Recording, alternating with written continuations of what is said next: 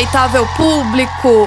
Hoje aqui no Descorporatives Pop, eu mesma, Lari Lopes, falando sozinha porque Felipe Bragato está no Canadá, não é mesmo? Ele deixou a gente aqui, mas eu tenho um episódio muito interessante para trazer para vocês, dando sequência ali na nossa série de entrevistas com a turma que participou ali do Conar 2022. A gente trouxe nada mais nada menos do que Carol Dibi. A Carol é head de ESG na DOC e ela sabe demais sobre esse tema. A gente trocou uma ideia com ela sobre diversidade e inclusão e ela ainda contou sobre a importância das trocas ali das pessoas como principal ferramenta nas ações de diversidade. Não é o máximo, gente? Fala sério.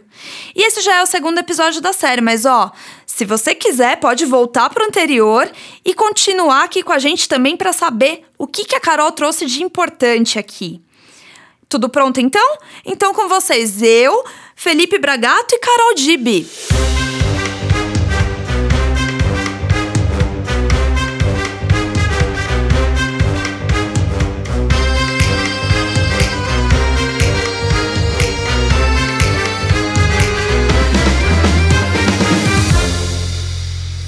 Carol Dib esteve aqui com a gente na nossa arena Escola do Caos e trouxe um pouquinho sobre diversidade by design.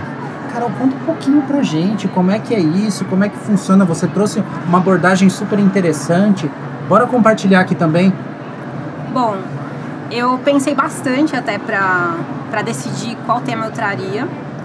E aí, olhando um pouquinho para minha trajetória nesse último ano, à frente da, da cadeira de SD e também olhando para a pauta diversidade, eu pensei em trazer um pouco do meu percurso e dos dilemas né, que eu aprendi, que eu passei, para de fato conseguir ter um desenho de estrutura de diversidade e inclusão mais consistente e ter alguma velocidade que seja além da velocidade marcha ré, que é o que está acontecendo em muitas das companhias. É dois passos para frente e um para trás, né? Exatamente. Mas que não vinga, né? exato, exato. E isso frustra muita gente, né?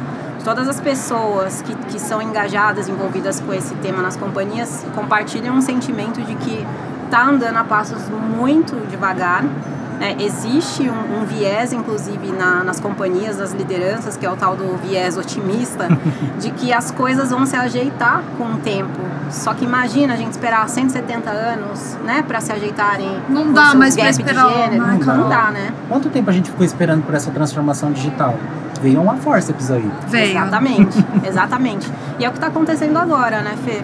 É, as companhias começaram a entender que diversidade é de fato uma pauta que é estratégica para o negócio, né? não é só uma boa ação, caridade, como muitas lideranças falavam no passado, né? vai muito além da, da nossa responsabilidade social do ponto de vista de justiça, mas a diversidade está conectada a resultados do negócio.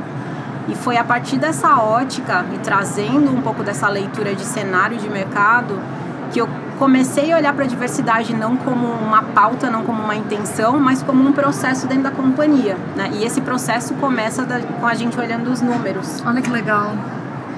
Importante isso, dados, né, Maurício? Precisamos. Sim. Precisamos. E a linguagem do negócio né, é uma linguagem numérica, é uma linguagem racional.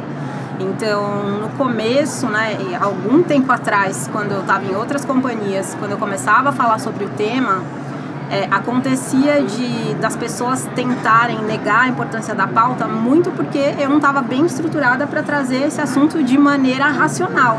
Então, ah, é importante para o negócio, ah, as pessoas que a gente não está incluindo, ah, é a oportunidade de pessoas que a gente poderia atrair. E a partir do momento que eu comecei a trazer esses números, não só né, de fora do mercado, mas também o que, que isso significa para a companhia, né, as pessoas que a gente não está conseguindo chegar numa etapa de contratação porque declinam da proposta, porque acham que o ambiente não vai recebê-las bem, a reputação, né, a gente sabe que as pessoas falam sobre os ambientes e isso impacta diretamente na nossa reputação como marca empregadora. Então, quando eu comecei a olhar para esses números, não só para o mapa de diversidade, mas o que isso significava para o negócio, e até do ponto de vista de resultado mesmo, né? O quanto que você pode incrementar do ponto de vista de produto ou serviço, né? Um desenho de uma jornada quando você tem mais pessoas diferentes pensando uhum. de um uhum. jeito diferente na companhia. Foi a partir daí que eu comecei essa história de diversidade by design, né? Que é você criar processos para que a diversidade de fato seja promovida e não ficar só na boa intenção, não só na tentativa do engajamento natural e pelo amor das pessoas, mas o processo servindo a diversidade como uma forma de aceleração. É isso, precisamos de pessoas fazendo e temos aqui um exemplo de uma pessoa fazendo. Sigam este exemplo. Lari Lopes tem uma pergunta aqui para a Carol Dib. Tenho, vamos lá.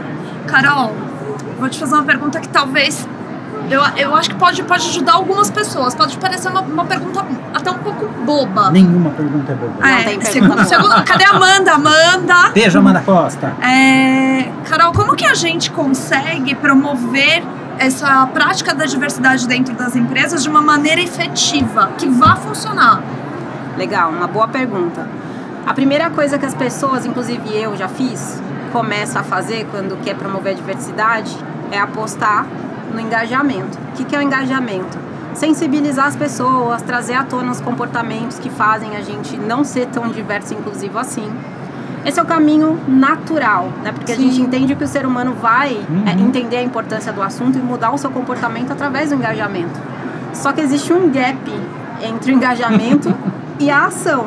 E, e esse gap, ele é até explicado pela maneira como a gente processa as coisas, né? Sim. No dia a dia, né, 90 a 99% da, da tomada de decisão nossa acontece pelo sistema automático.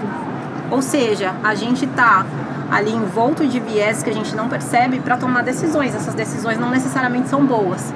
E aí, uma das principais provocações que eu trago para a gente de fato transformar as companhias é: sim, você precisa trabalhar no engajamento e na sensibilização, mas você precisa ao mesmo tempo já trabalhar nos seus processos para que eles sejam diversos e inclusivos por padrão.